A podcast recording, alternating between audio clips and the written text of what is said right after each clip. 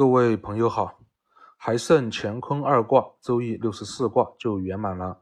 乾坤法天地是易的门户，所以为了朋友们能清晰的体会乾坤运作的画面，本节我也先将我们身处的天地世界的运行现象，同圣人用乾坤法天泽地培育万物的运作过程一起来说，让大家清晰的知道天是如何运转的。地又是如何随天运转来生发万物的？然后再分开观乾卦和坤卦，这样会比较好体会。好激动！为学走中道这几年来，再到一年前开始录观周易，一直到现在，感觉走着中道，中道指引我要期末考试的感觉了。只是这次的主考官是天道以及各位听众朋友了。言归正传，我们先聊聊天地之道。天地一年四季是如何变化的？我们会发现，一年有春夏秋冬四个季节。拿种下一棵梨树幼苗来看吧，春天这棵梨树会长出嫩芽，接着开出白色的花朵，接着花瓣开始掉落，后进入夏季。夏季这棵梨树的叶片会逐步变成深绿，树叶茂盛。秋天的时候，叶片会变黄，并开始逐渐掉落。冬天的时候，这棵梨树又变成了光秃秃的树枝。虽然树木是生长在大地之上的，但是它从嫩叶开花到枝繁叶茂，到叶片变黄，再到叶片掉落，都是随着四季而变化着，不会出现冬季长嫩芽的情况。这棵梨树在往复循环的变化中逐渐生长着，通常五年左右，天时到了，这棵梨树自会开始结果。这就是自然界中大地顺天时而培育事物，这些是我们可以看得见的。接着，我们看看圣人是如何心中法天地来孕育事物的。孔圣人在系辞中说：“乾以易之，坤以简人，易则易之，简则易从。简就是竹简的意思。”竹简是当时主要的记事载体，就是将事情转化成文字，然后用刀刻在竹简之上。相比后来的在纸上书写，竹简显然没有这么方便，在能记录的空间也很有限。所以，如何将一件事情通过提炼、浓缩，转换成有限的文字，又能将事情叙述清楚，就是简的含义了。简有二次加工的意思。那么，乾以易之，坤以简人，易则易之，简则易从。这句话就好体会了。乾以易而知，坤以简二次加工而能行之。简如何能行得了之？以易而从乾的知，就能行得了之。注意，这个知是知行合一的知，就是以前举例中天人合一的那个觉知道下一步该怎么做的意思，不是我知道晓得了的那个知。易贯穿了乾和坤，易是道的用，是为学功夫熟练后我们可以驾驭的神，神可驾驭了，我们才能借助易来在心中观物，贯穿乾坤。还是有点懵吗？没关系，接下来我再举个例子来描述易是如何扭转，带动乾坤而推进事情的。前段时间奥密克戎疫情刚放开的时候，全国大面积感染。由于我的孩子还小，才刚满三岁，为了避免孩子感染，我们将孩子狗在家关了二十多天。一天周末的时候，老婆见天气好，告诉我想带孩子出去放放风。于是我开始围绕这事进行内观，立马关山湖公园、黔灵山公园、登高云山森林公园等十多个我去过的公园，以及其他可能适合的地方，立马以画面的形式在心中呈现出来。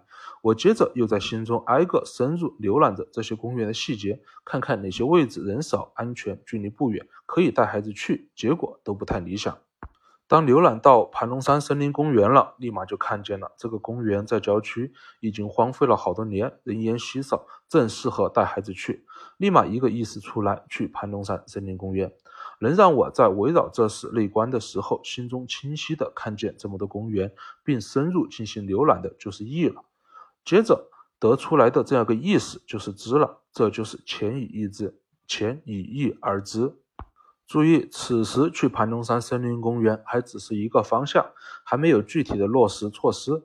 我接着围绕去盘龙山森林公园这个方向开始继续关。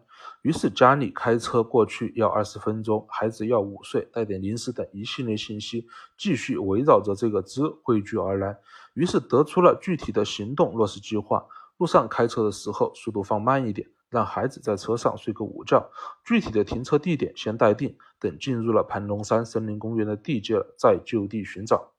这就是坤以减人，坤以减二次加工而能行得下去了，也是减则易从，减以易而从之了。这就是易运转起来后的一次乾坤变化。系辞中说：“右者助也，天之所助者顺也，人之所助者信也。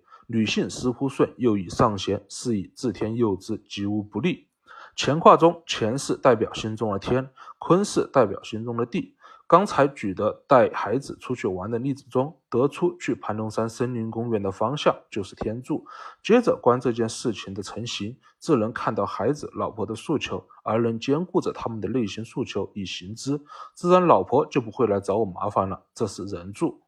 易的运转，乾坤一气呵成，推动了事物的一次变化。用易在乾观天，得到了知，然后用易在坤围绕这个知进行加工，得出具体的事物。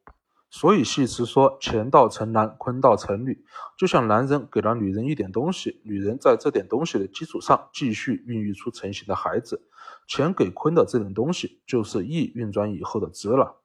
到这里，有的朋友可能会问：刚才举的易的运转见乾坤的例子，和开始的自然界中的天地之道离数随四季变化而变化有什么关系呢？别着急，我们继续往下说。刚才带孩子出去玩这事，只是一件很小的事，小到可能一次乾坤运转、一次变化就搞定了。但若是一件大点的事，只知道大致的方向，这件事可能会走很远，也可能走不了多远就能得到结果。暂时看不见结果，甚至连结果什么时候会来都不知道的事物，乾坤又是如何运转的呢？周易中常提到的行师、见侯以及身处吉之中，就是这类事。行师就是行师打仗，建侯就是建设国家。我们先聊聊吉吧。吉的甲骨文画的就是一支箭射中了腋下。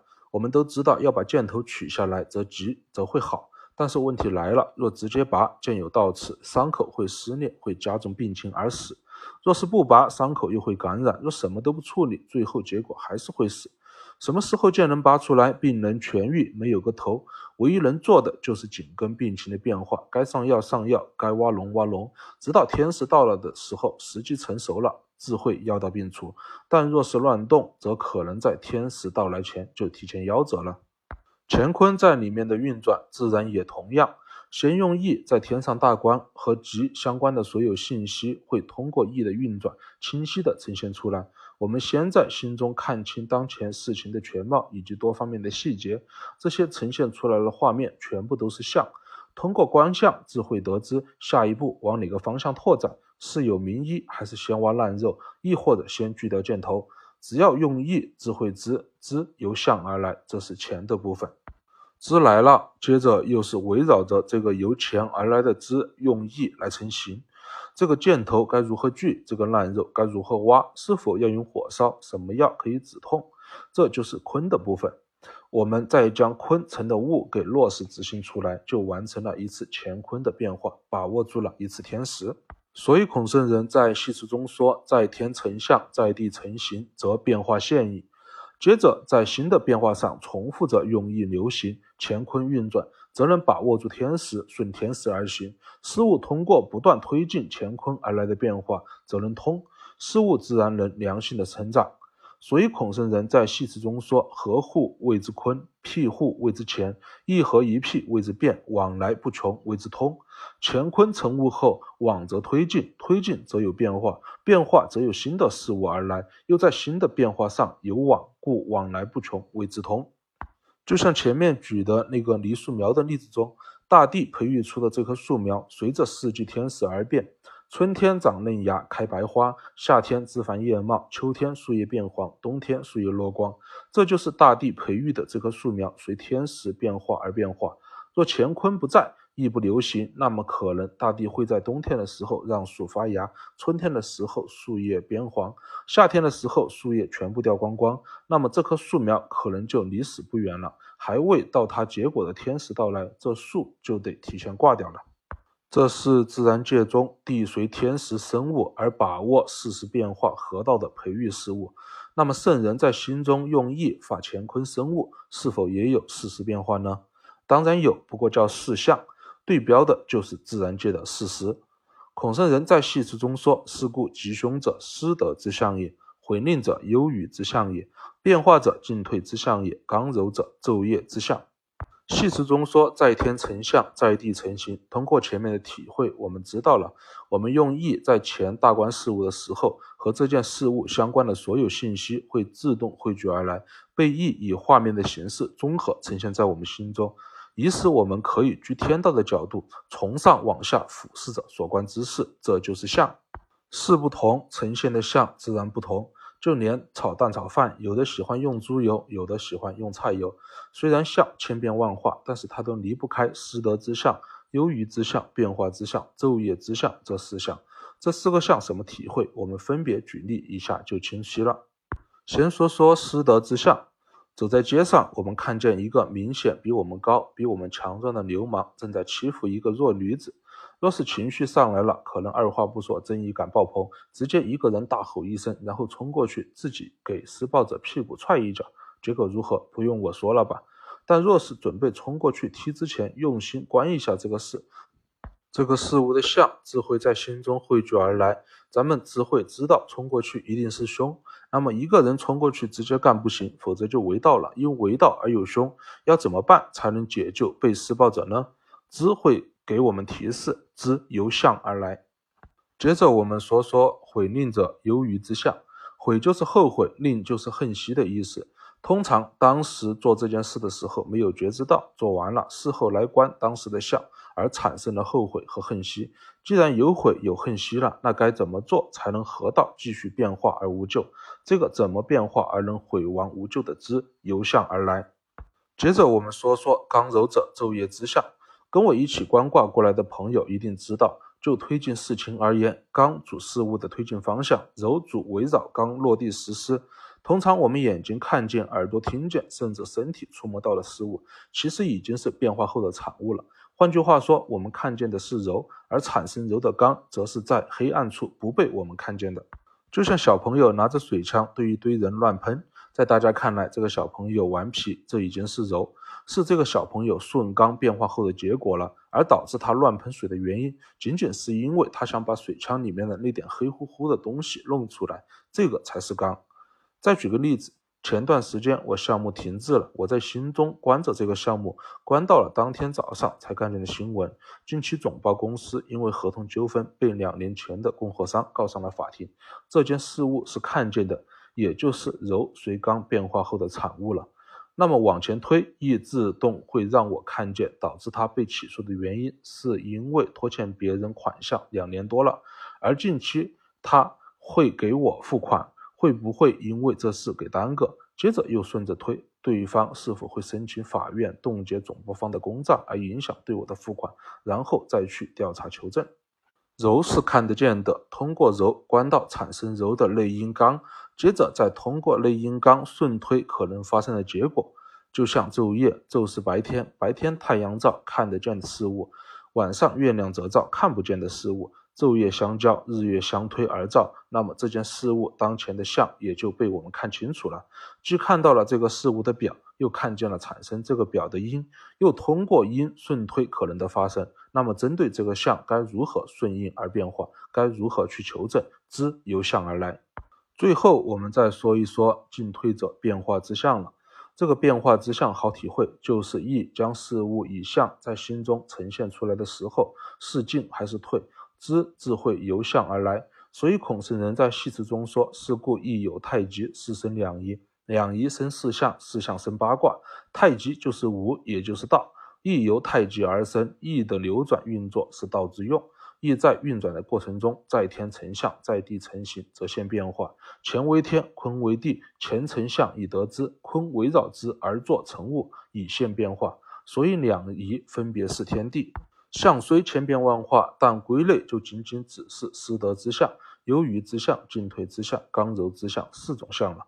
四象对应的就是天地变化的春夏秋冬四时。天地万物和四季变化，则能顺天道良性发展。圣人心中培育推进事物和事项变化，事物则能通。天时到了，事情自能成。